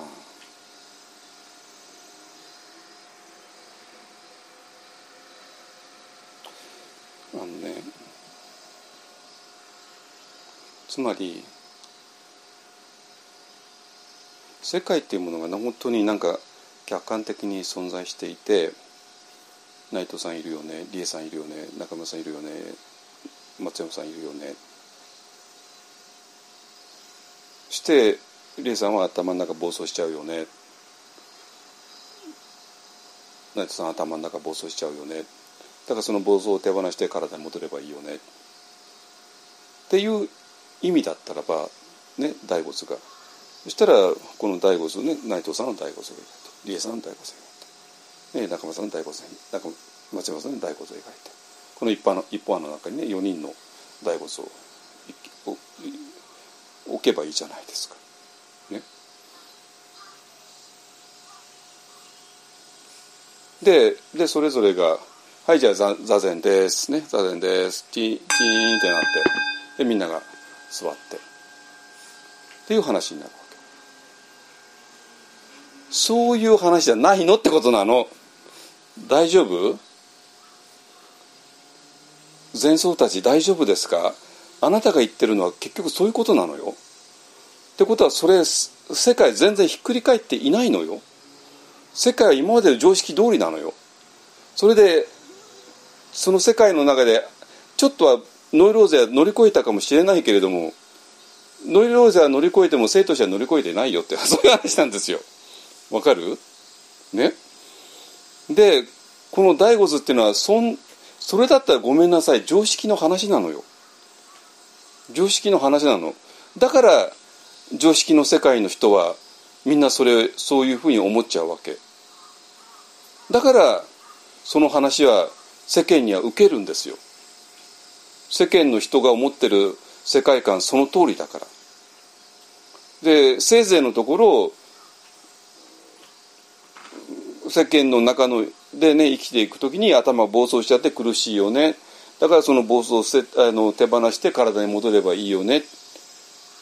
そしたら、えー、もうノイローゼを乗り越えた生き方ができるよね。それノイローゼを乗り越えたリエさんノイローゼを乗り越えた中村さんというふうになる。でそれをするのが座禅会だってことになるけどごめんなさいそんな話じゃないの。全く違うの。ここでやってるのは。ね。そうではなくてリエさんがリエさんであるってことはこの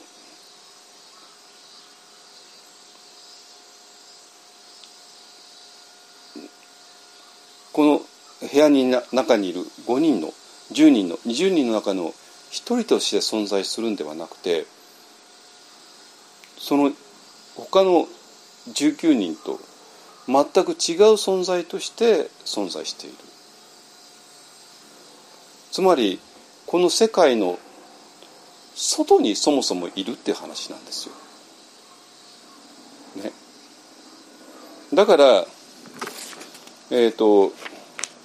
理恵さんはこの世界の外に存在していると同時にこの世界にの中にいる20人の中の一人がみんなが板橋理恵と思って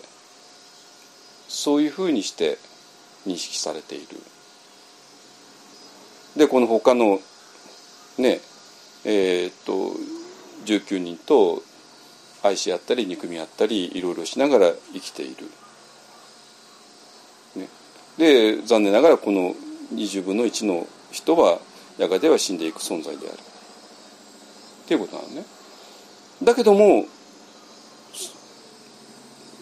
霊さん自体はこの世界の外に存在しているから。これは生とか死は関係ないんですよ。関係ないの、ね、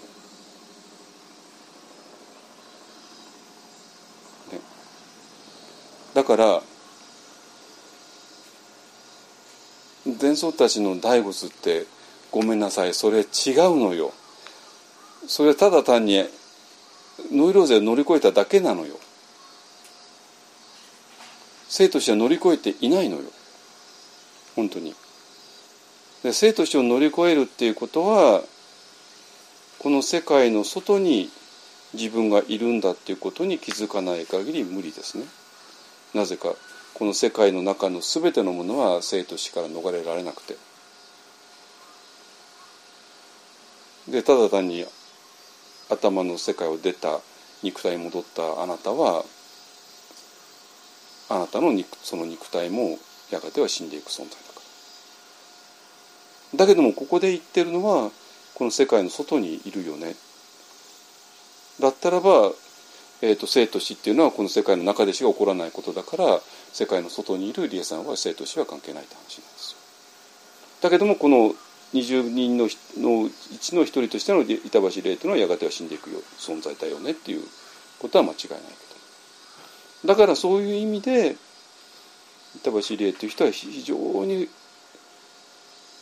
不思議な存在をしている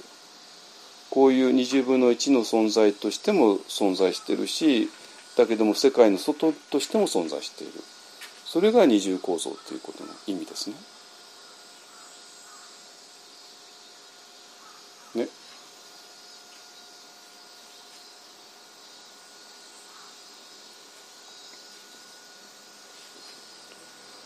でそれで観察っていうのが出てきてしまったらもうリフォームじゃ間に合わなくて 家を全部建て替えさなきゃいけなくなるっていうのはもう世界観が全く違うからなの。この単にノイローゼの世界を出て体に戻るっていうだけだったら世界観何にも何一つで変わってないんですよ変わってないわけだけどもこの私っていうのはこの世界の外にいるよねって言ったら世界が全く変わっちゃうじゃないですか。世界観が変わらなかったらリフォームでいいんですよ。ちょっとマインドフルネスっていうなんかテクニックを適当に使えばいいだけの話なんですよ。だけども世界観変わっちゃったらもうその世界の成り立ちそのものがもう違っちゃうからリフォームではダメで世界全家全体を解体して作り直さなきゃいけない。だから観察っていうのが今まで手放し手放し手放しでやってきた人には全く違う異質なものとして存在している。だけどもその観察こそ何だったのかっていうと、えー、その観察も単に見るんじゃなくて好き嫌いなしにとかねありのままにとかっていう、えー、のが出てきてでもそれは何て言うかな今までの私が頑張って認知の歪みを直してまっすぐ見るぞって話なんかでも全くなくて観察っていうのは世界の外からの視線なんですよ。だから好き嫌いはそこには存在しないわけ。だからもう反応はしないんですよ。私はこの世界の中にいる限り私は反応せざるを得ない。そして反応することは正しい。でそれが命を守ることになるから。ね。だけども私らはもうすでに世界の外にいるから反応っていうのは意味を持たない。だからもう反応しないでただ見つめる。だから反応しない観察っていうことをが仏教の中心だよねっていうこと自体が、えー、仏教っていうのは実はあなたっていうのはそういう世界、えーと、二重構造をしていてこの世界の中の20人の1人20分の1の存在であると同時に世界の外に立っている存在なんだよっていうことを表してでその観察こそこの世界の外に立っている自分が見ているこの世界を見ているそういう視線なんだっていうそういう話です。そしたら何て言うかな頭を手放してえこの体に戻ってこの体がなんか世界で地続きだよねなんていうのがはっきり言って仏教じゃないってこと分かるじゃないですか。ね、だから当然今まで20分の1の存在として存在していた私が世界の外へ飛び出るんだからそこにはジャンプがあるに決まってるじゃないですか地続きではないんですよ。ジャンプなんですよ。地続きだったらそれはやっぱり今までの世界と大して変わってないってことなの。せいぜいノイローゼ乗り越えたっていうぐらいの違いしかないんですよ。悪いけどもそれは今までの古い世界のままです。で我々は我々の本質が世界の外にあるよねって気づくことによってでこの世界から外だからこれがジャンプの本質ですね。全然違うでしょ言ってること。だからなんていうかなあの二重構造って言ってもうこの二重ってことの意味がそういう意味でで私の中にはなんか thinking あの先発ピッチャーの thinking マインドと、えー、そうじゃないマインドの2つがあるよねっていう話ではないわけね。もっと違う話です。でこの全く違うっていうのが何て言うかなどれほど通用しないかじゃあなぜかって言ったらばやっぱり観察っていうことがサティっていうことが仏教の本質なんだよね。八正道のねサンマサティ、ね、八正道だってあの8つのこと言ってるけどもでも八正道の中心は7番目のサンマサティですからサンマサティがあってでそのひっくり返ってもう一回正しいものの見方とか正しい考え方とか正しい言葉の使い方とかね正しい生活手段の得方とか正しい努力とかが全部出てくるわけでサンマサティがそのサンマですね正しさを保証する。でそれがこの、えー、仏教の中心だとなった時に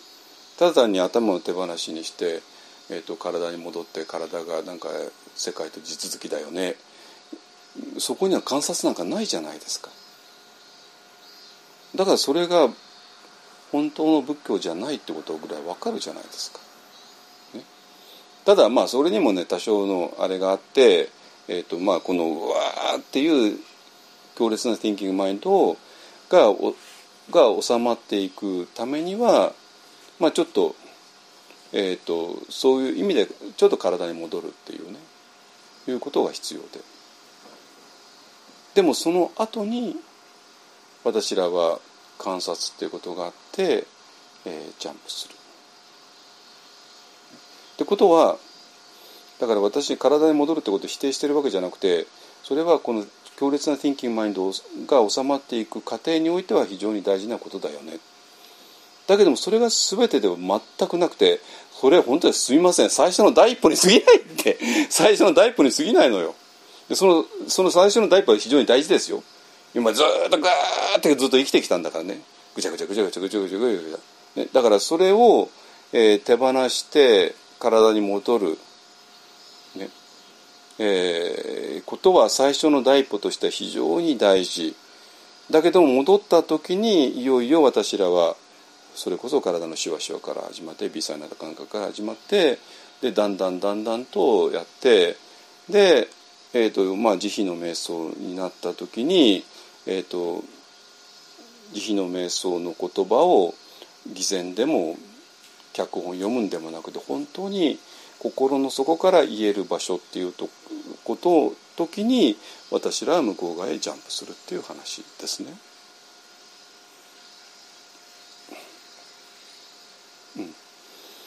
うん、あのだから体に戻るっていうことが間違ってるっていう話じゃなくて最初の第一歩としては正しい。だけどそれは所詮はごめんなさい最初の第一歩です。でそこで止まってもらっちゃ本当に困るのよ。困るの。悪いけど。全然それまだ、まあ、最初の一歩はまあ踏み出したよね。だけど最初の一歩だけなんですよ。だから我々がやんなきゃいけないのは2歩3歩4歩と踏み出していって、えー、その世界の外にジャンプする。でもジャンプっていうのも、まあ、実は本当おかしな話でもうなぜかってもともと世界の外に理恵さんはいたから世界の外にいる自分にただ気づくだけですね。えー、そういう話です。でそれがねちょっとこの、えーと、第五図を、えー、頭を手放して体に戻ってでその体が、えー、全てとつながっているよねっていう、えー、レベルの話ではないってことをちょっとね今の時点で強調しておきたいと思います。じゃないと, えーと、一本でやってることがなんか普通のあの禅とかなんかというものとあと区別がつかなくなっちゃって、ね、じゃあなぜ我々がこれから、えーと、それこそ宗教法人とかねたくさん宗教法人を作って、えー、と新しい道場を建てて、ね、でそれはもうしっかりと私らのスタンスを示すためですね。あの何もその税金を免除してもらうために やるわけ固定資産税固定資産大したことないじゃんあの福島なんで。固定資産税をあの税金を免除してもらうために宗教法人じゃなくて私らが曹洞宗でもない寺端でもない、えー、そういう全く違うスタンスなんだっていうことを、えーと、世間の人に分かってもらうためです。本当に。ですかね。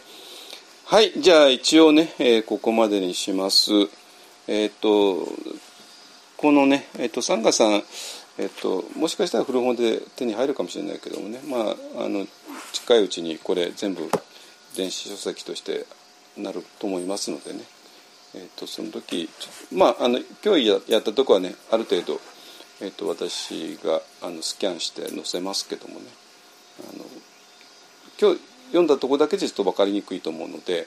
えーと、これ全体読んででできたら哲学する仏教の永井さんの講義を全部読んでもらわないと第1図2図3図4図5図6図っていう展開が読めないと思います。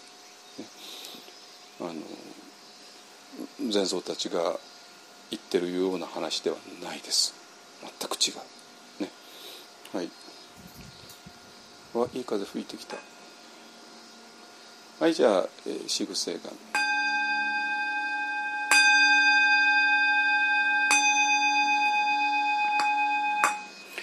主上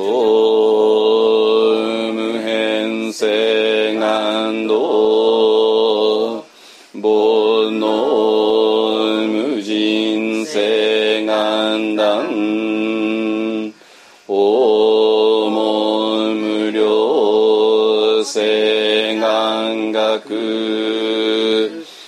仏道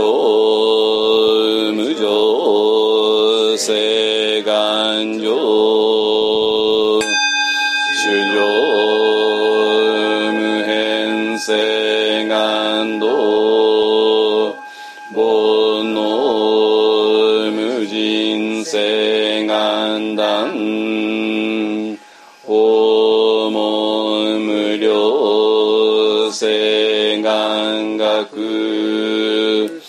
仏道無常誓願上